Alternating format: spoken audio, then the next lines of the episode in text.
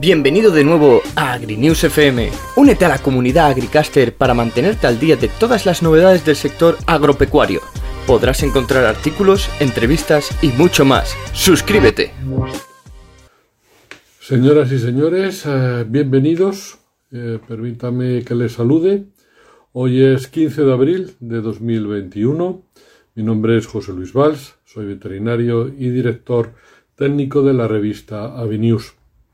Así que bienvenidos a una nueva cita de nuestro ciclo de Avenues Entrevistas. Queremos indudablemente agradecerles a todas estas personas que ya se están incorporando, eh, tanto por Instagram como por las distintas redes sociales, pues su presencia en directo en la entrevista del día de hoy. Así que permítanme recordarles que la entrevista se transmite a través de Facebook Live Avenues, de Instagram Live Avenues, de YouTube Avenues en español y de YouTube AgriNews Televisión, en donde eh, se quedará también grabada para todos aquellos que no puedan en un primer momento eh, ver la, entrevista. Bueno, hoy eh, vamos a abordar un tema que cada día es más importante, pues debido a la mayor rapidez que tienen de crecimiento nuestras aves, pues hay un punto que es cada vez más importante, que es el de la incubación. Debemos de recordar que un tercio de la vida de un pollo se pasa ya dentro de la incubadora, con lo cual hay que hacer las cosas muy bien para que podamos desarrollar perfectamente todo ese eh, material genético que tienen los pollos dentro.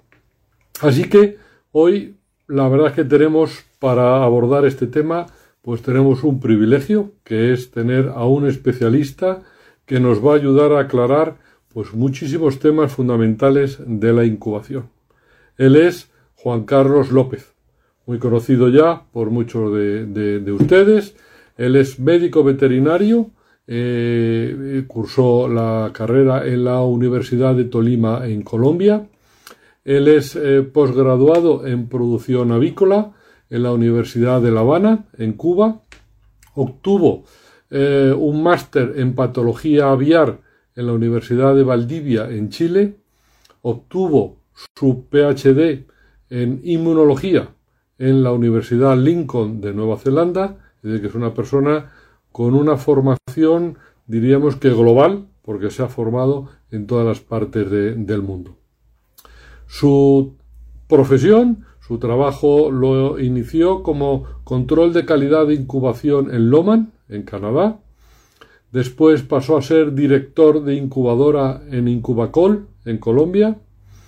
Y desde el año 2012 él, es el responsable especialista en incubación de Hendrix Genetics. Aparte, Juan Carlos pues, ha participado en muchísimas eh, publicaciones eh, científicas y ha participado en múltiples presentaciones en congresos. Y además es un gran colaborador de Avenues, con lo cual, pues desde aquí aprovecho para darle una vez más las gracias por la deferencia que tiene con nosotros. Y una vez hecha esta presentación, pues voy a eh, invitarle a participar y a conectarse con nosotros. Vamos a ver la invitación para poder entrar. Muy bien, perfecto. Muy buenas. Juan Carlos. buenas tardes, muy buenos días a todos. Un placer estar con ustedes. Bueno, en primer lugar, darte las gracias, pues como siempre, atendiendo a nuestras invitaciones y, y inmediatamente diciendo que sí y estando aquí para a ver si te machacamos un poco a preguntas que tenemos, etcétera, y tú nos aclaras situación. No, para mí es un placer poder colaborar con la gente y aclararle las cosas, y si yo no sé, me comprometo a buscar la respuesta y a través suya hacérsela llegar. Esa es la idea de, de mi profesión. Perfecto, pues eh, muchísimas gracias. Bien, eh, si te parece, Juan Carlos, empezamos por el, por el principio, que sería la recogida de los huevos en las granjas de reproductoras y su desinfección. Eh, en una granja, cuando vamos a recoger los huevos, ¿qué tenemos que verificar en la granja para que hagamos bien las cosas? Yo creo que lo más importante es, como tú dices, arrancar desde el principio teniendo huevos que lleguen limpios a la planta de incubación. Para que lleguen limpios a la planta de incubación, lo más importante es que la recogida sea hecho a tiempo, que el huevo todavía tenga, esté caliente, el huevo es colocado, sale la gallina a 41 grados centígrados, con temperatura corporal de la gallina, y él empieza un descenso de la temperatura con el fin de formarse entre ellos la cámara de aire. Esa cámara de aire se forma alrededor de los, por debajo de los 22, 23 grados centígrados, se empieza a formar la cámara de aire. Entonces lo que nosotros buscamos es recoger los huevos la mayor cantidad de veces posibles. No hay un número mágico de decir 5, 7 o 9, no, es la mayor cantidad de veces posibles, con el fin de que el huevo todavía esté la temperatura no ha llegado a su, a su límite y así llegar a un cero fisiológico después de recogerlo en unos 6 a 7, a 7 horas. Hay que tener en cuenta que las gallinas colocan la mayor cantidad de los huevos, el 70% se colocan en la mañana. Entonces tenemos que nosotros dividir el horario de nuestros trabajadores de tal manera de estar seguro que la mayor cantidad de recogidas las hagan durante el transcurso de la mañana. Es importante siempre que la persona recoja los huevos de una manera ordenada, que no vaya a mezclar huevos de piso con huevos de nido y que acto seguido proceda, si se van a desinfectar, a desinfectar inmediatamente cuando todavía hay una temperatura alta, porque ya después de que la temperatura baja, ya no hay ninguna, ya las bacterias, si hay bacterias en la cáscara, penetraron al interior del huevo. Por eso me da oportunidad para explicarles una pregunta que frecuentemente me hacen. ¿Cuándo debo desinfectar los huevos? Los huevos se deben desinfectar en lo más posible, lo más pronto después de ser colocados, para que no, las, si hay bacterias en la superficie, no sean absorbidas por, la, por el cambio de temperatura y penetren al interior del huevo. De acuerdo. Importante será, Juan Carlos, eh, eh, antes de esta desinfección que los huevos estén en unos nidales o estén en unas alfombrillas que estén limpias, etc. Sí, eso es vital. Como parte de las tareas que nos toca a nosotros, ya, sea el veterinario o el encargado de las granjas, es revisar que las condiciones del nido de las alfombrillas sea óptima. El huevo, si llega en contacto con, con, con materia fecal, la oportunidad de que se produzca contaminación va a ser muy alta. Nosotros recomendamos con alguna, si es el nido, sacar el material que usan para el nido, quitar la parte que está la materia fecal y se puede reemplazar todo el material de ese nido en particular. Hacerlo, lo mismo las alfombrillas, desinfectarlas, porque ese huevo no solamente estamos infectando, contaminando un huevo, sino que ese huevo se va, va a entrar a una incubadora donde va a encontrar temperaturas óptimas para que cualquier bacteria crezca. Y si por algún motivo hay una fisura, vamos a tener una contaminación muy grande, muy grande en esa, debido a un mal recogimiento, a un proceso malo de recolección de nuestros huevos y desinfección. Es importante que la persona siempre se lave durante el proceso de recoger los huevos, o ya sea trabajando en, en nido o sea trabajando con, con, en automático, que se lave las manos acabe un lote, lávese las manos, desinfecte, desinfecte la mesa donde está trabajando, trate de no usar eh, bandejas que sean, que absorban material, lo posible que las bandejas sean de plástico, que la persona no cargue más de tres huevos en la mano, o sea, tratar de hacer las cosas lo mejor posible porque la contaminación del huevo nos va a generar muchos problemas posteriores a nosotros en las plantas de incubación. Correcto. Y una cosa, esta limpieza de alfombrillas, de, mover el lidal, etcétera, no puede molestar a, las aves o el beneficio que se obtiene. el beneficio que se obtiene es mucho, es mucho mejor. Yo creo que el beneficio y las personas aprenden a hacerlo, las personas, las aves se acostumbran a, a, la persona que está con ellos en contacto, pero es importante no dejar las aves totalmente a su libre albedrío, es importante que la persona entre en contacto con ellos y aprenden a socializar y no hay ninguna no hay ninguna caída de producción ni nada.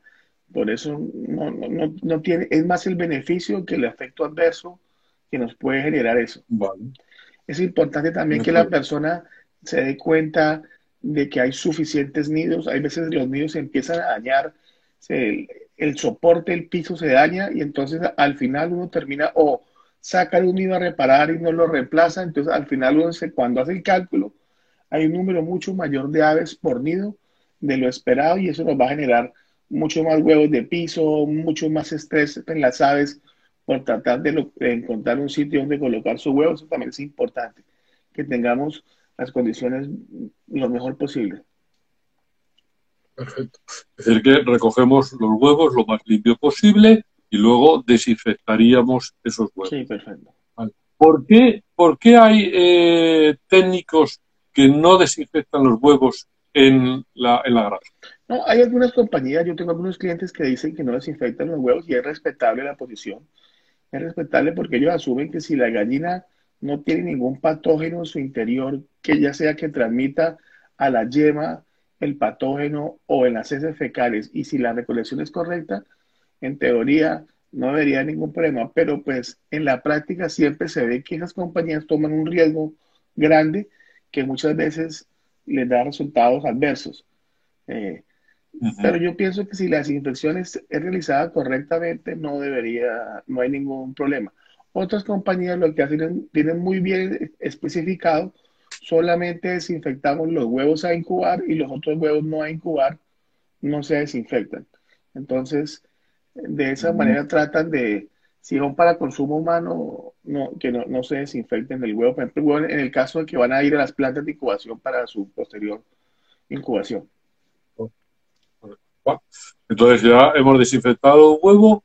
Eh, ¿qué, ¿Qué almacenamiento debemos de tener? ¿Qué condiciones de temperatura y humedad? El almacenamiento, la idea es bajarlo del cero fisiológico del huevo para evitar que se sigan multiplicando las células. La idea es que la temperatura esté por debajo de los 20 grados centígrados. Los estudios muestran que el ideal es 14 grados centígrados. Es el último estudio hecho por Fansenko que dice que es el mejor, la mejor temperatura de almacenamiento. El problema de, de esas temperaturas, algunos autores dicen que es 12, otros 11. El, el problema de bajar tanto la temperatura es que en muchas de nuestras plantas de incubación no tenemos, y en el mismo transporte no tenemos unas condiciones ideales. Entonces, entre más bajemos el huevo de temperatura menor, va a haber mayor posibilidad que al sacarlo el huevo no sude. Por eso, en algunos países eh, hay gente que dice, mire, yo, doctor, yo no puedo almacenar el huevo a 14 porque resulta que yo tan pronto lo saco de la sala de almacenado y lo voy a montar al camión el huevo va a estar expuesto a 25, 27 grados y enseguida me va a sudar. Entonces, es preferible, bueno, si usted no lo puede tener temperatura tan baja, trate de tenerlo un poquitico más alto. Hay estudios que muestran que hasta 22 grados centígrados de almacenamiento, de almacenamiento. Y si solamente se almacena por un periodo de 3 o 4 días, no hay ningún efecto negativo. Entonces, la idea es jugar con eso. Tratar de tener una temperatura lo más cercana a los 14 grados, pero sin llegar al límite tal que saquemos los huevos y los movilizamos, no solamente en la granja, sino en la planta y los huevos nos vayan a, sudar. Respecto al otro factor importante de almacenamiento es la humedad. La humedad de los huevos debe ser lo más cercano a alrededor de 65, 70 humedad relativa. Si la humedad, hay algunas compañías que les gusta tener la humedad más alta, pero estudios, porque dicen no, es que si lo pongo a, a una humedad muy baja, el huevo va a perder peso. Pero los estudios realizados por Meyer muestran que la pérdida de peso es muy poquita y no amerita tener un riesgo de lograr humedades de 80 85, porque esas humedades lo que van a generar en un momento dado es un crecimiento de bacterias y hongos. Entonces, tengamos una temperatura lo más cercano a los 14, tengamos una humedad lo más cercano a los 65, 70 grados. Si vamos a almacenar los huevos durante muchos días, sabemos que la mamá se da muchos días, tratemos de que los huevos tengan, puedan eh, rotar, tengan, tengan para rotar para que no se adhieran ninguna membrana, o en, en algunos casos, en algunas compañías, los clientes colocan los huevos invertidos, Es una práctica en la cual alejamos más el, disco germinal de, las membranas. Si usted dice, tengo, yo ya sé por antemano que los huevos míos van a estar almacenados 14, 14 días, puede eh, almacenarlos invertidos. Cuando lo va a meter a la incubadora, vuelve y los coloca en la posición normal. Y en algunas, en algunas compañías les da resultados que alcanzan a recuperar 2 o 3% de nacimiento, que, para, que al final es bueno. Perfecto. Bueno, entonces esa temperatura y humedad tenemos que conservarla también en el transporte para que eh, cuando lleguemos a, la incubadora, a la recepción, pues evitemos lo que tú has hablado, muy importante, evitar el sudado de los huevos. Eso es fatídico. Eso es fatídico. Entonces, una vez ya tenemos los huevos en la incubadora, hay que hacer un precalentamiento para luego ya meterlos en la incubadora. ¿Cómo se hace esto? Juan Carlos. La idea del precalentamiento, uno busca dos cosas principales. Uno, evitar de nuevo que los huevos suden si se van a meter a la máquina. Entonces uno trata de pasar de, de 14 a 16 grados que están en la sala de almacenamiento, trata de subir de manera uniforme la temperatura. Y lo otro que uno trata es que todos los huevos, como no están siempre en el mismo estado de desarrollo embrionario, durante ese tiempo alcancen a estar lo más uniformes posibles y así nuestro nacimiento sea lo más sincronizado posible.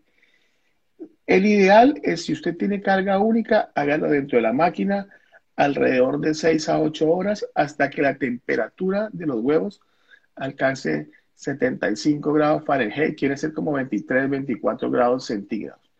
Si tienes carga múltiple, puedes hacerlo. Hay algunas compañías que tienen un cuarto destinado a eso y otras lo hacen en el corredor frente a las máquinas. Lo más importante es que la temperatura, que tome la temperatura de los huevos y estés seguro de que no estás, los huevos no están expuestos por, ya sea por ventiladores o por otro sistema a diferentes temperaturas. Eso es lo más importante. ¿Cuántas horas debe ser la preincubación? No hay un estudio exacto. Hay algunos autores que dicen, mire, si los huevos son provenientes de lotes jóvenes y son, y son almacenados poquito tiempo, no hay diferencia si tú los preincubas 6, 8 o 24 horas. Pero si son provenientes de lotes adultos, alguna gente se dice, no, algunas doctoras dicen la, la, preincubación muy fuerte, pues 4 o 5 horas, tiene un efecto deleterio. Es preferible a una temperatura un poco menor y darla hasta 12 horas. Por eso nosotros recomendamos cada persona en su planta haga sus estudios, haga sus pruebas y realice y haga aperturas de, los huevos y la misma resultados le dirán en qué dirección movilizarse. Esa es nuestra recomendación. Y, estarse, y, fijarse que no, estén, que no estén sudando, porque alguna gente se le olvida y, por el contrario, la preincubación produce que el precalentamiento hace que los huevos suben, que ese es lo que uno trata de, de abolir. Entonces, este, este calentamiento, precalentamiento para la preincubación, ¿qué ventajas eh, nos va a dar? La idea que lo, que nosotros buscamos es uno, evitar que nos suben y lo otro que buscamos, porque si nos suban hay contaminación. Y lo otro, esperamos que nuestro nacimiento sea lo más sincronizado posible, que todos los pollitos nazcan a la misma vez, que eso es lo que uno busca. ¿Por qué buscamos que los pollitos nazcan a la misma vez lo más posible? Es porque en, si los pollitos que nacen antes o que nacen después, como la temperatura de nuestra nacedora sigue, sigue alta y hay alta humedad, van a perder peso. Entonces, eso, es lo, eso me da oportunidad un poquito de decir que esa es la principal razón de la ventana de nacimiento. La ventana de nacimiento realmente lo que nosotros buscamos es que todos nos nazcan al mismo tiempo para estar seguros de que no se nos van a deshidratar y no van a perder peso en una espera innecesaria. Y lo otro que nos da la ventana de nacimiento, nos da, nos da el conocimiento al gerente de la planta o al administrador de saber que el perfil de incubación que está usando y el número de, de horas que usted está exponiendo las aves es el correcto. Si, si, si nos nacieron muy rápido antes de lo por el estado, es un llamado alerta ojo porque el perfil de incubación que tengo yo no es el correcto. Y por el contrario, si va mucho más tarde de lo que yo presupuestaba, también es una oportunidad de decir, bueno, cuándo volvemos a incubar de este mismo lote, qué práctica hicimos diferente en este mismo lote y tratar de hacer, de dar soluciones a, a, ese problema. Perfecto. Permíteme que, aproveche para saludar a, a, muchos que nos están siguiendo. Eh, te ha mandado también un abrazo eh, Luis Carrasco, eh, así que aprovecho para, para, dártelo por si no lo has podido, podido ver. Bueno, Juan Carlos, en la incubación es muy importante que tenga su temperatura, su humedad y que tenga una ventilación. ¿Qué parámetros debemos de tener eh, para, tener esa ventilación, esa temperatura y humedad correcta? Sí. la, la, temperatura de incubación debería ser lo más cercano a lo que hacen las aves en la naturaleza. si usted mira la temperatura de un huevo empollado o incubado por una gallina, la temperatura de su cáscara está cercana a los 100 grados Fahrenheit. Eso es lo que nosotros debemos tratar de lograr, ya sea en carga múltiple o, carga única. 100 grados Fahrenheit del día 1 al día 18. Hay estudios posteriores que fueron, han sido hechos especialmente en la Universidad de Wageningen, que muestran que si hay alguna temperatura algo menor a partir del día 14 o 15, va a ayudar porque va a dar más tiempo a que se produzca una absorción del saco, de los nutrientes del saco de la yema y la calidad de los pollitos va a ser lo mejor. O sea, la temperatura de incubación debe ser lo más cercano a 100 grados Fahrenheit. En carga múltiple, hay veces es complicado, pero debemos tratar de estar midiendo y buscando un ajuste lo más cercano a los 100 grados Fahrenheit. Si la temperatura es algo menor, no hay, los efectos deleterios son pocos si la temperatura es mucho mayor, sí tenemos algunos problemas, entre ellos uno que nos van a hacer más rápido. Si nos nacen más rápido, van a esperar innecesariamente la nacedora. Y otro, hay un punto en la cual las aves paran de utilizar el saco de la yema como fuente de energía y empiezan a usar el glucógeno muscular. Entonces, el nacimiento van a ser aves que van a tener un peso menor, menor desarrollo corporal y adicionalmente a eso, en la planta de incubación se van a reportar más aves de descartes debido a problemas de ombligos y debido a problemas de patas. Por eso, en lo posible, estemos cercanos a los 100 grados Fahrenheit. La humedad, la humedad es un factor importante y no, en cierta medida permite jugar un poco con la humedad, no es un número fijo, lo más importante es que estemos seguros que a la transferencia tengamos una pérdida de peso entre el 11 y el 12% del peso del huevo. Hay algunas, por ejemplo, hay algunos perfiles de algunas compañías de carga única que cierran las incubadoras 10, 12 días o harto y por eso los primeros días no pierden, pero luego compensan y llegan a los 12% y no hay ningún problema. Hay otras compañías que desde el día 1 hasta el día final, ahí tienen ventilación y también llegan al 12%. En los países donde hay mucha humedad, la, la, pérdida de peso es el factor que juega en contra de nosotros. Porque si no hay una buena pérdida de peso, si solamente se pierde 8 o 9%, va a pasar que el desarrollo de la cámara de aire va a ser insuficiente. Entonces los pollitos cuando van a nacer van a tener dificultad en romper la cáscara y salir y se van a lastimar las patas, lo que nos va a generar una lesión que es característica que se llama codos rojos.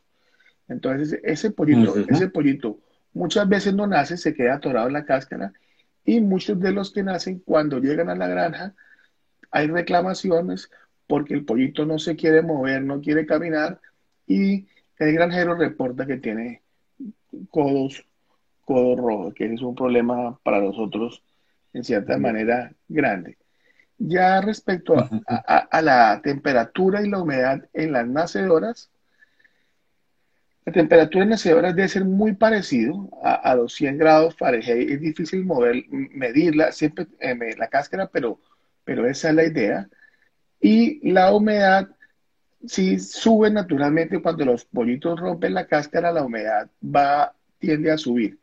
Si la humedad es muy alta en los últimos días en incubadora y sobre todo en nacedora, nos podemos dar cuenta porque van a muchos pollitos con un cordón umbilical.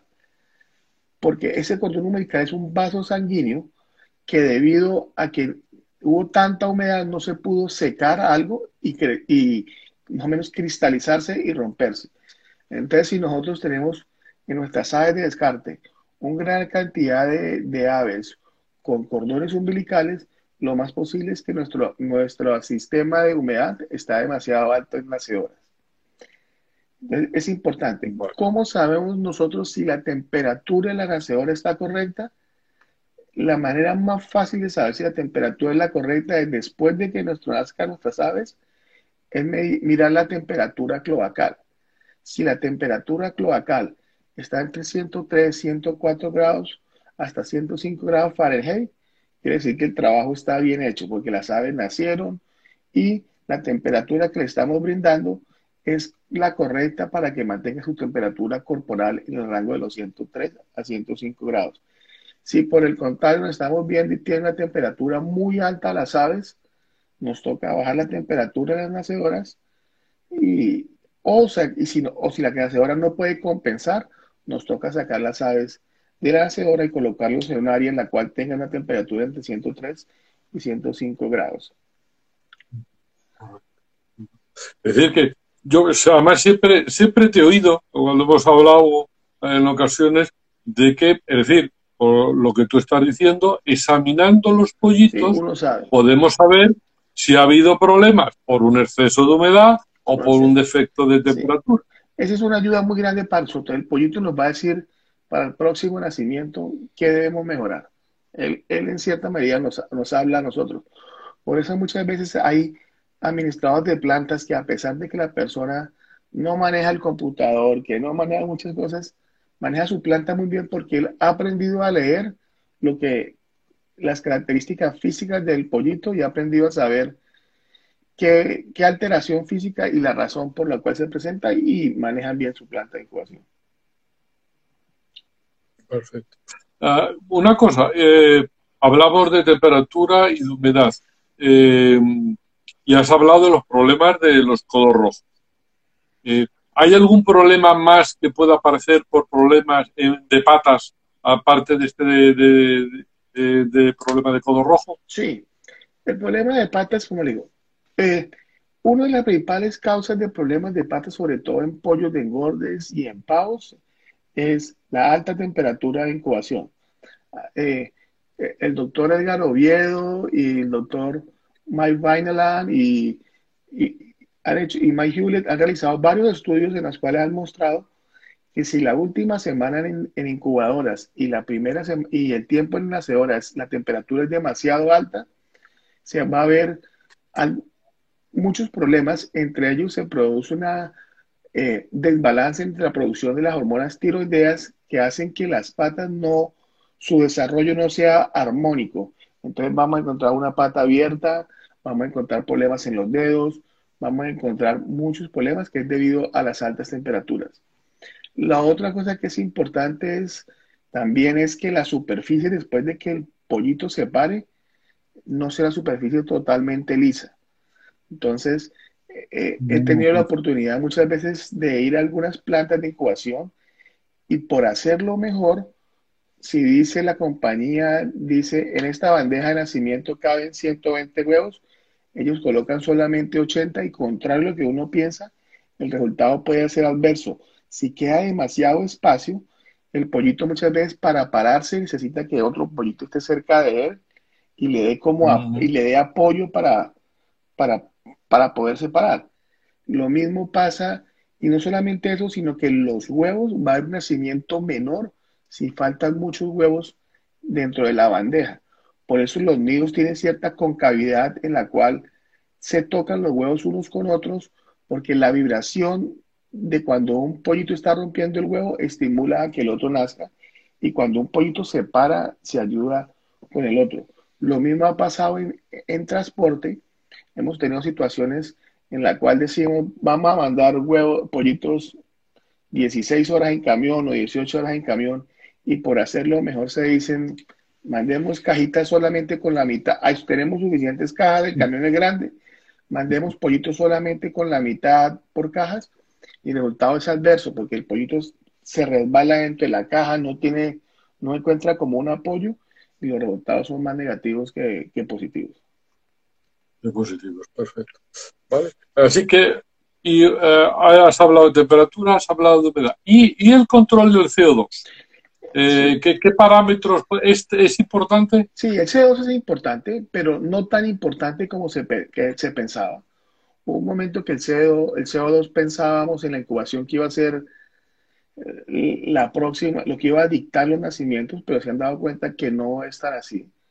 Y, no es tan así en la medida que en la naturaleza el CO2 fluctúa mucho porque la gallina se para a comer, se para a beber y el nivel de CO2 sube o baja o desaparece.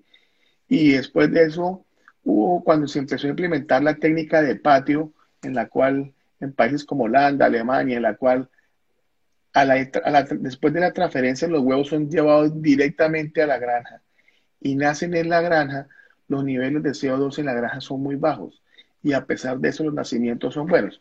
O sea, ha perdido algo de, de fuerza, pero sigue siempre importante tenerlo en cuenta. En carga múltiple el CO2 nos sirve mucho, en cierta manera, para saber nosotros cómo es la ventilación que tenemos en nuestra planta de incubación. Es importante que el gerente o el administrador de la planta con alguna periodicidad mida al frente de las máquinas qué nivel de CO2 tiene. Si usted tiene niveles de 1000, 1500 partes por, por millón eh, al frente de la máquina, quiere decir, uh, tengo un problema de ventilación, debe estar lo más cercano a 600, 700 partes por millón. Si, la, si, se, si se introduce dentro de la máquina la persona y encuentra niveles de 4.000, 5.000 partes por millón en carga múltiple, es, no es común. También significa que tengo que revisar mi sistema de ventilación. No, no significa que se le van a morir los embriones. La tolerancia es muy alta, pero sí indica que el sistema de ventilación que está teniendo necesita ser revisado. y en carga única, también lo mismo, los perfiles varían desde 500 partes por millón hasta 2500 partes por millón en incubadoras. Y en nacedoras, si hay, depende del perfil que la persona use. Eh, la naturaleza alcanza hasta 4000, 5000 partes por millón. Y hay algunas compañías que eh, les gusta usar niveles altos de, dióxido de carbono para estimular que las, naves, que las aves nazcan lo más cercano posible y tienen sistemas destinados a esto. Yo creo que funcionan bien, pero tenemos que estar seguros de que todos los huevos que tenemos en el proceso de incubación tengan el mismo estado de desarrollo, o sea, que provengan de las mismas hembras, del mismo elote, del mismo almacenamiento. Porque si no, vamos a estar forzando a salir de la cáscara algunas aves que no están totalmente desarrolladas y eso nos va a generar problemas adversos ya después de que salgan las aves de la cáscara, si el, dióxido de carbono debe bajar a un nivel de 2000, 2500 dentro de la máquina y desde ahí debe ser lo más cercano a alrededor de 1000 dentro, dentro de la planta de incubación y al llegar a la granja debería estar también lo mismo, alrededor de 1000, 1500 partes por millón. Ese es, ese nivel. Si se sube, no, no va a pasar nada. Si se sube demasiado, sí tenemos problemas pero ese es más o menos lo que pasa con el dióxido de carbono. Has comentado Holanda. En, España tampoco tenemos unas grandes alturas, eh, las plantas de incubación, etcétera. Pero en Latinoamérica sí hay plantas de incubación que están eh, en algunos países a muy alta altura. ¿Qué dificultad eh, la, la, altitud puede provocar? Incubar a alta temperatura tiene dos, tiene dos problemas. Uno, en todas partes el porcentaje de oxígeno es lo mismo, es 21%, pero la presión es menor, en, altas altitudes la, menor es, eh, la presión de oxígeno es menor y eso hace en cierta manera que la disponibilidad de oxígeno vaya a ser menor. Y lo otro factor, y lo otro factor es que esa misma diferencia de presión hace que los gases salgan muy fácil del, del huevo, los dióxidos de carbono y la humedad. Entonces, mm. vamos a tener una pérdida de humedad muy grande a altas temperaturas, a altas alturas. Entonces, el principal problema, yo he estado en varias granjas, en varias plantas de incubación a una altura muy alta, Por ejemplo, les comento un caso, una planta en la cual durante mucho tiempo funcionó relativamente bien. El, el, administrador de la planta sabía que él iba a perder alrededor de 14 o 15% de humedad y él ya lo tenía presupuestado y así lo manejaba. Y, pero él me decía, yo ya he hecho varios experimentos y no puedo, y tengo bajo oxígeno, mi nacimiento nunca va a ser tan espectacular como el nacimiento de otra planta, pero yo ya, yo ya sé que si aumento la ventilación con el fin de tener mayor disponibilidad de oxígeno, voy a tener un efecto adverso porque, porque el aire es un aire seco y, frío, entonces voy a perder la pérdida de humedad, va a ser mayor. Por eso me dice, me toca quedarme quieto, no hacer nada con el oxígeno y tratar de manipular lo más posible a que la humedad mm, sea en cierta manera alta para evitar que la pérdida de peso sea mayor. Durante un tiempo pudimos manejar ese balance y de un momento a otro, de manera curiosa, se nos, se nos bajó todos los resultados y la pérdida de peso de 14, 15 nos subió hasta 19 o 20% y no entendíamos por qué. Miramos las máquinas, él me decía, tengo el mismo perfil, yo no he hecho nada diferente. Resulta que luego nos dimos cuenta que la granja de reproductores de donde ellos tenían, antes la tenían eh, a una altitud mayor que la planta de incubación. Y ahora la tienen a una altitud, la cambiaron a, altitud, a nivel del mar. Resulta que las aves de manera, a manera compensatoria, ellas de manera natural, cuando nacen y se crían a altas altitudes, la porosidad es menor. Ellas mismas de esa manera evitan que durante su incubación se pierda más, se pierda más humedad. Y nosotros no nos dimos cuenta y la planta estaba bajita, la humedad era mucho mayor. El problema se solucionó, fue un poco complicado porque ya estaban las aves en esa, en esa granja, pero ya cuando el próximo lote llegó de una granja que está ubicada a una altitud mayor que la planta de incubación, sí, el problema desapareció. Y en la naturaleza, como le digo, los estudios han mostrado que las aves, casi todas las aves pierden alrededor del 12%, entre el 11 y el 12% de peso del huevo. Pero los estudios han mostrado que las aves que su nido están a altas altitudes, sí la pérdida de, humedad es, es menor y la porosidad es mucho menor. Ese es el problema de, de tenerlas en las altas altitudes. Hay algunas compañías que han, que han intentado eh, implementar oxígeno, pero el problema del oxígeno es que es muy volátil y produce riesgos de, de que hagan incendios y fuego. Por eso, en ese momento, en esta compañía, por ejemplo, él me explicaba, nosotros no podemos cambiar la planta de incubación de acá. La única solución que tenemos es que la granja esté más alta que la planta y con eso ya encontramos un punto de equilibrio en la cual los conocimientos son decentes y podemos compensar. Muy curioso, muy interesante, muy interesante. Eso que has contado es una experiencia tuya de trabajo muy interesante. Bueno, pues vamos a pasar a, yo creo que a una de las partes más importantes que es la ventana de nacimiento, ¿no? Aquí nos jugamos realmente el resultado de, la incubación. Eh, ¿Qué es imprescindible que controlemos, que midamos en esta ventana, en este periodo? Sí. Lo más importante para que nuestra ventana de nacimiento funcione es que desde la granja los huevos han sido recolectados y manejados de manera igual. Hay algunas compañías en las cuales nosotros nos hemos dado cuenta, ¿no? La ventana de nacimiento está, no solamente es amplia, sino que una parte de los huevos nacen primero y otra parte de los huevos nacen después. Y nos hemos dado cuenta, por ejemplo, que los huevos que son recogidos a cierta hora quedan por fuera del, cuarto frío cuatro o cinco horas porque es la hora del almuerzo. O eh, los huevos que son recogidos a cierta hora no son fumigados, entonces los dejan por fuera. Eso va a hacer que el desarrollo embrionario sea, no sea uniforme y nunca vamos a poder lograr una ventana de nacimiento correcta. Lo mismo pasa en algunas compañías donde colocamos los huevos al frente de las máquinas incubadoras y tenemos unos ventiladores enormes que modifican el flujo normal de la temperatura. Entonces, los huevos en una zona están, tienen una temperatura de cáscara diferente a los otros y eso hace que, independiente que nuestras incubadoras estén muy bien sincronizadas y que estén, sea uniforme la temperatura de, de ellos, el desarrollo embrionario ya está disparado de manera irregular y nunca vamos a poder tener una ventana de nacimiento ideal. Eso es lo primordial. Lo otro que es muy importante para nuestra ventana de nacimiento que sea correcta es que seamos muy organizados en colocar huevos de aves de la misma edad, huevos de aves de la de los mismos días de, los, de los mismos días de almacenamiento en, en de la misma máquina. Tratemos de jugar con eso, tratar de jugar con eso.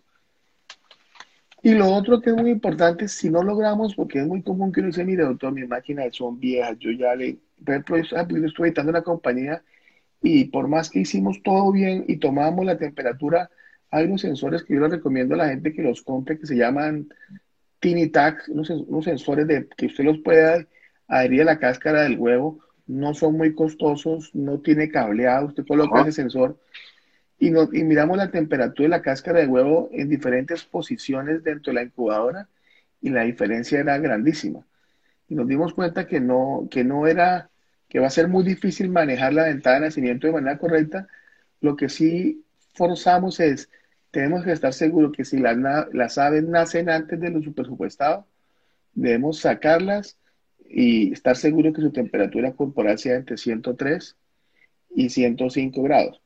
¿Por qué? Porque si las dejamos dentro de la, dentro si la ventana de nacimiento es, no es la correcta, si las aves tienen que esperar innecesariamente dentro de la incubadora, dentro de la nacedora, pueden perder entre 0.3 a 0.6% de su peso por hora. O sea que las aves que nacen antes van a tener que esperar innecesariamente. Hemos tenido también casos de lo mismo, clientes que en un momento dado llaman y dicen, mire que es que las aves que me llegan de tal compañía son totalmente disparejas.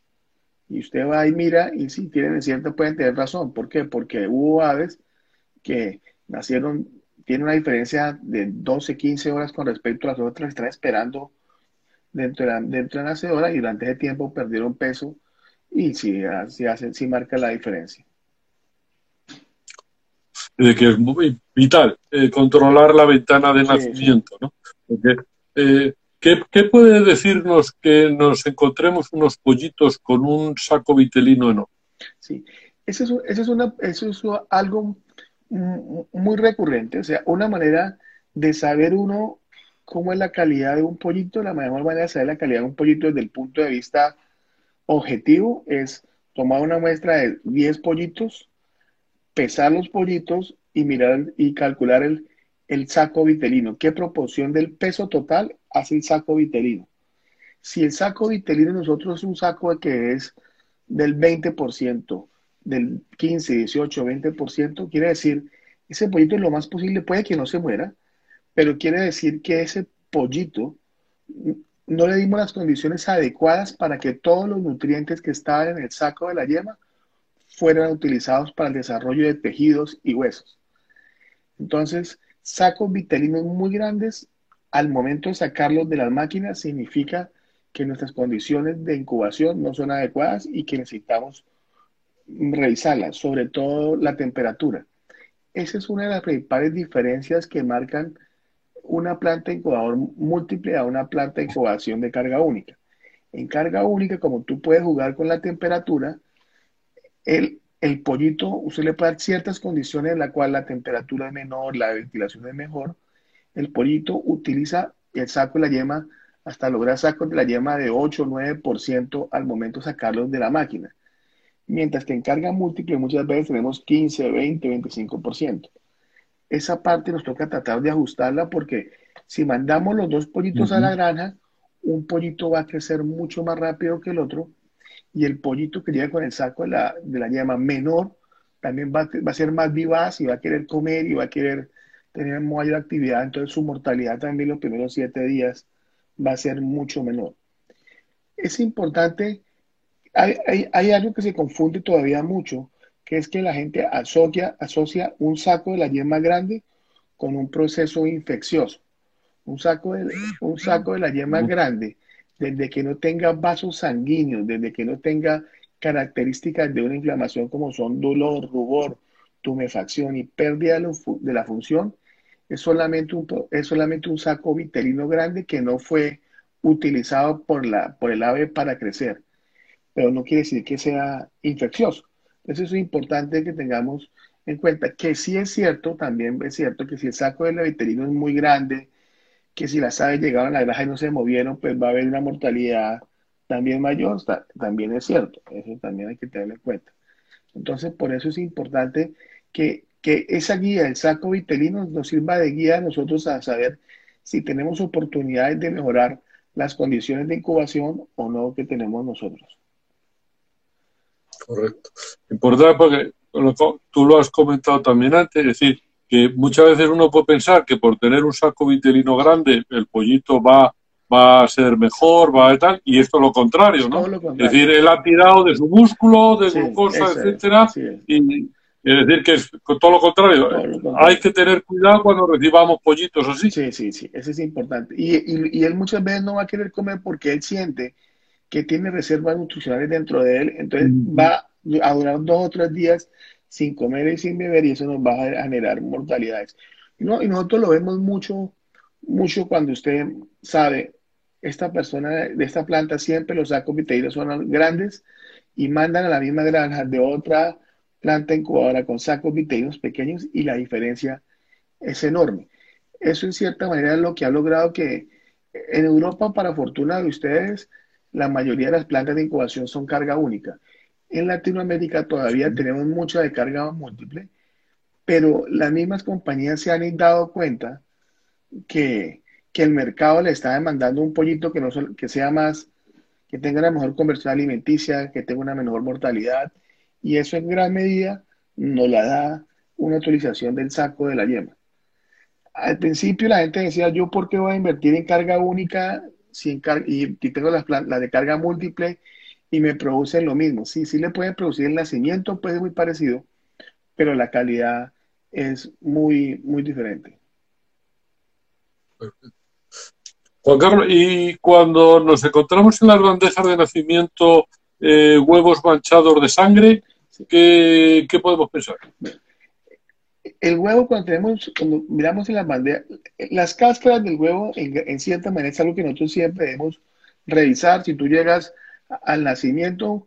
Y hay dos cosas que yo siempre recomiendo a, todas las personas que vayan a entrar a una planta de incubación a, revisar, a saber cómo está funcionando. Una, vaya a la nacedora y revise el piso de la nacedora, que no haya mucha eh, humedad en el piso de la nacedora, porque la, la, nacedora debe estar seca. Revise que no haya plumón pegado en las puertas de la nacedora porque quiere decir que hubo demasiada ventilación y el pulmón salió disparado por todos lados. Revise las bandejas donde nacieron los pollitos y mira, dos cosas en las bandejas. Una, ¿a qué altura el pollito picó y rompió la cáscara? Debe ser en la parte más ancha del huevo. Si el pollito rompió la cáscara en la parte más alta del huevo, quiere decir que la cámara de aire no se desarrolló correctamente y el pollito tuvo que, nació, pero hizo un esfuerzo para salir. Y la otra cosa que yo recomiendo que revisen siempre es, miren qué cantidad de heces fecales hay en la cáscara del huevo. Si hay muchas heces fecales en la cáscara del huevo, las aves esperaron innecesariamente la nacedora y debemos haberlas, debimos haberlas sacado antes. Y lo otro es si encuentras en el fondo de la cáscara sangre como parte de vasos dilatados de la membrana corolantoidea, eso significa que la temperatura fue demasiado alta en los últimos días en nacedoras. Lo más posible que tú puedes, que cómo puedes corroborar si eso es, es tú puedes corroborar con dos cosas. Uno, si la temperatura fue muy alta, tú puedes preguntar cómo fue la ventana de nacimiento y la persona te puede decir, no, venía un poquito adelantado. Si viene adelantados porque la temperatura es el principal factor que acelera el desarrollo embrionario. Lo otro es que posiblemente tú vas a mirar y, vas a mirar en las, en las aves de descarte y te van a decir, para usted, ¿cuál es normal el porcentaje de descarte? No, José, para usted, para mí, José Luis, el, el porcentaje de descarte normal es 2%. ¿Y hoy cómo está? Hoy tengo 2.5 y como cosa particular, tengo más ombligos negros. Ese ombligo negro, ese botón, es que como la temperatura fue alta en las incubadoras y, y en parte en nacedoras, el saco de la yema no se absorbió y un remanente quedó por fuera, haciendo que, se, forme esa costra que es el ombligo negro. usted ya puede seguir asociando. Y lo otro, cuando tú miras en las aves de descarte, van a haber problemas de patas y adicionalmente algunas aves van a tener en su pico, el, el pico va a estar rojo y va a también tener como si hubiera un proceso inflamatorio, que es que él se desesperó y trató de romper la cáscara para salir de, para salir de ahí. Lo otro es, en esa planta, si no usan formol, tú te puedes dar cuenta que los pollitos van a estar más blancos. Entonces, el pollito está más blanco en gran medida es porque los carotenos o pigmentos de las plumas están en el saco de la yema. Si la temperatura es alta, se, no solamente se, se separó la absorción de minerales y nutrientes, sino que también parte de los pigmentos se, no, dejaron, no pasaron a ser parte del, ave y por ende sus, sus plumas son blancas. Entonces, si tú llegas y ves pollitos demasiado blancos, lo más posible es que la temperatura fue alta durante la incubación. No sé si voy a tener tiempo para ir cogiendo todas las cosas, ¿eh, Juan Carlos?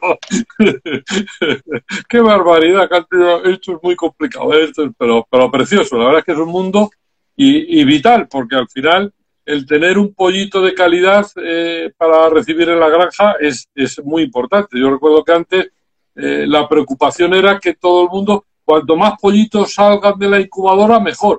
Pero, pero eso no vale. es decir, no vale que meta usted todo. No, hoy en día no vale. Por eso yo también le recomiendo mucho a la gente, cuando tú vas a una planta de incubación y te dice el nacimiento fue súper alto y tú miras cuántas aves de descarte tiene y es muy bajita, puedes estar seguro que la mortalidad en granja va a ser mayor. Entonces, es importante que, que lo mismo, si tú miras cuántas aves, los huevos quedados en bandeja y tú ves que todos nacieron, ninguno quedó picado por salir, estoy seguro que fueron demasiado horas de incubación y eso es una práctica muy común. Cuando yo empecé a trabajar incubación, como tú dices, lo mismo, nos pagaban era por, por, porcentaje de nacimiento y no por y, no, no, nos calificaban por calidad ni por reclamación ni nada, eso ya es problema de granjero. Y entonces ustedes vieron nacimientos espectaculares, sí, nacimientos espectaculares, pero los resultados no son, no eran los más óptimos. Bueno, entonces ya eh, tenemos nuestros pollitos nacidos. Ahora hay que almacenarlos hasta la salida eh, en la incubadora, en la sala de espera, etcétera. ¿Esto cómo tiene que ser? Mm, cuanto menos tiempo esté en la sala espera, mejor. ¿Qué temperatura debemos de tener ahí a los pollitos? Sí. La idea, la idea es, nació nuestros pollitos, la principal idea que tenemos es que el pollito en lo posible espere lo menos posible. ¿Por qué? Porque porque si él empieza a esperar, empieza a perder peso. Él, empieza a perder peso porque tiene que sobrevivir y va a utilizar su cuerpo como fuente de energía y el, saco de la yema. Y lo otro es que si la espera es muy prolongada, las inmunoglobulinas que están en el saco de la yema, que las cuales hemos venido trabajando los veterinarios y vacunando las reproductoras y midiendo, los títulos, para estar segura que las aves nazcan con un número de defensas lo suficiente para sobrevivir los primeros siete días. Si el pollo espera innecesariamente, las inmunoglobulinas que son proteínas van a ser utilizadas como fuente de energía. Entonces, el pollito puede que no se muera, pero entonces cuando llega a campo, el veterinario te va a llamar y dice, qué raro ese lote. No, no me presentó mortalidad, pero, pero las aves, han habido hartas aves de descarte, los programas vacunarios no me han respondido tan bien y en gran medida es porque nosotros mismos en la planta de incubación pusimos las aves en una posición de tal que, las condiciones de, de, una espera innecesaria hicieron que las inmunoglobulinas fueran consumidas en cierta manera de manera innecesaria. Y es importante, nació nuestras aves 103, 105 grados Fahrenheit, y después de eso vamos a tener un proceso en el cual o se despican, o se les quita la cresta, o se vacunan, o se les da anticoxidial. En ese proceso se sexan, la temperatura de las aves va a bajar. No tenemos que tenerlo en cuenta. Las aves, la temperatura va a bajar. Lo importante es que ya cuando estén en la sala de espera, antes de ser montadas a los camiones, su temperatura corporal vuelva a ser 103, 105 grados centígrados. En algunas compañías hemos tenido problemas que las aves son enviadas demasiado rápido a, la, granja y la granja queda demasiado cerca y eso hace que las aves no han, no alcanzado a aumentar su temperatura y si el granjero que la recibe no es una persona muy, muy cuidadosa, muy, las aves van a llegar con frío y si llegan con frío no se van a querer mover. Entonces, eso nos va a producir una mortalidad a los 3 o 4 días. Todo el mundo sí, pero ¿por qué las aves nacieron bien? Su pérdida de peso de transferencias fue buena, el nacimiento fue bueno, el saco de la llama estuvo bien.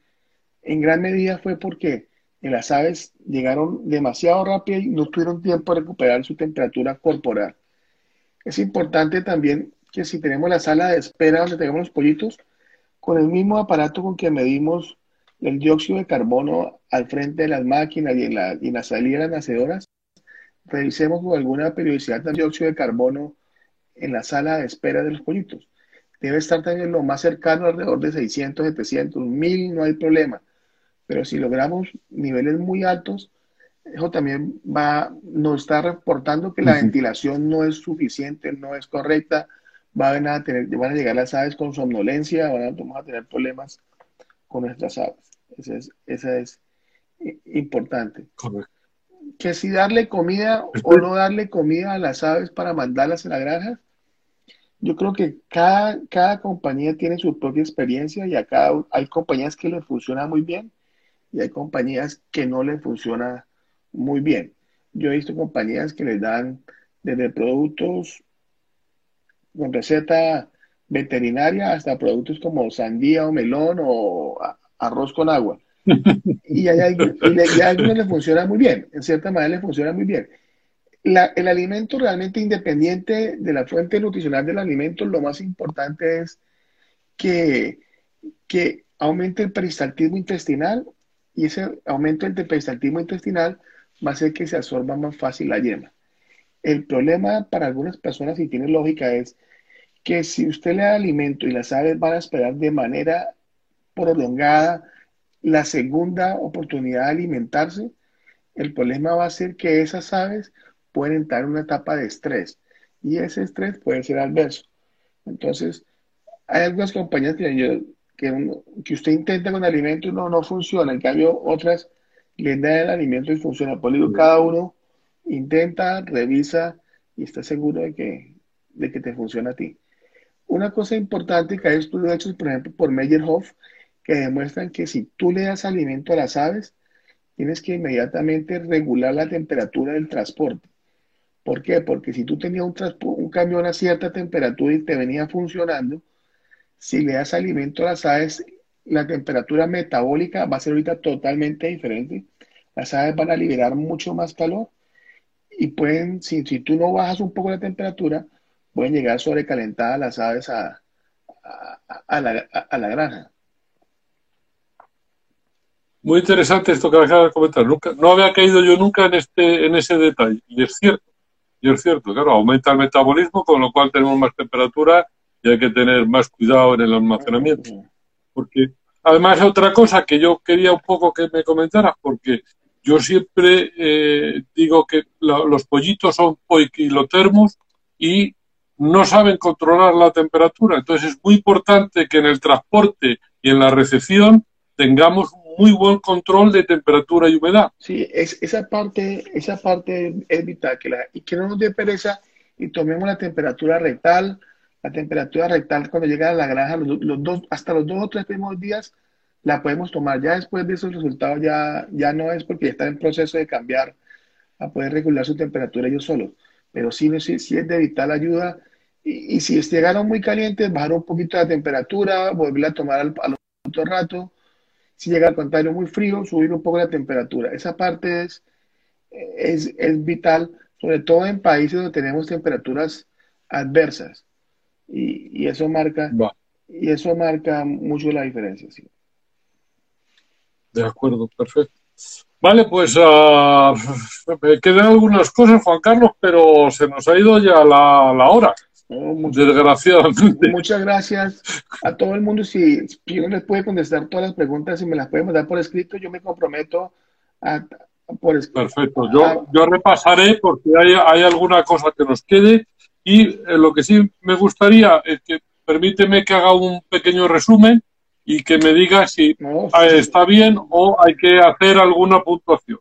De lo que hemos hablado, y la importancia de recoger los huevos limpios de, los nidales, que se almacenen a una temperatura y humedad adecuada para que no tengamos problemas de sudado en el huevo, es muy importante, que la preincubación es muy adecuada, sobre todo en huevos provenientes de gallinas ya viejas, que el examen de los pollitos para ver los posibles fallos de la incubación nos puede ayudar mucho, que la ventana de nacimiento es primordial controlarla y que debe debemos de tener siempre, creo que he apuntado, unificar huevos de tamaños iguales, es muy importante, que el pollito nacido cuanto antes esté en la granja mejor y que midamos la temperatura cloacal del pollito en el primer día. Perfecto, ¿no? Perfecto. Yo realmente quiero aclarar una cosa que es una palabra que yo usé mal,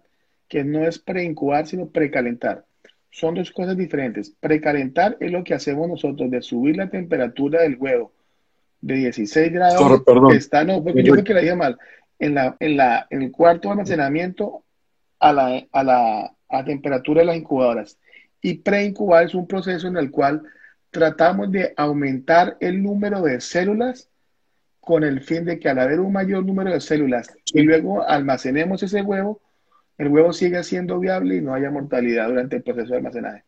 De esto quiero darle las gracias a ustedes sobre todo por, por invitarme y a la gente por preguntarme que, que para mí es, es, agradable que la gente pregunte y si yo puedo ayudarle a contestarle, maravilloso. Si no, me comprometo a buscar la respuesta y, y entre todos aprendemos día a día un poquito más.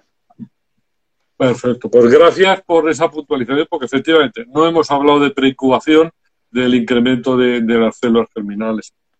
Pues nada más, Juan Carlos, otra vez más, muchísimas gracias por, por aceptar nuestra invitación a estar con toda esta gente. Y como siempre, yo creo que ha sido interesantísima y bueno, ya te, ya te comentaré si hay cualquier incidencia, cualquier comentario. muchas gracias a ustedes. Y nada, a ti, como siempre. Y nada más, así que hoy ya hemos terminado nuestra entrevista. Siento que la verdad, porque creo que es un tema interesantísimo, pero bueno, es nuestra hora la que tenemos y simplemente esperemos hasta dentro de un par de semanas que tendremos otra nueva entrevista y otro nuevo mundo en el que podemos aprender más cosas como hemos aprendido hoy con eh, Juan Carlos López. Muchísimas gracias, adiós a todos y hasta la próxima entrevista. Saludos. Hasta aquí la entrevista de hoy. Espero que la hayas disfrutado. Escucha otro de nuestros podcasts y descubre más sobre nuestro sector. Hasta pronto, Agricaster.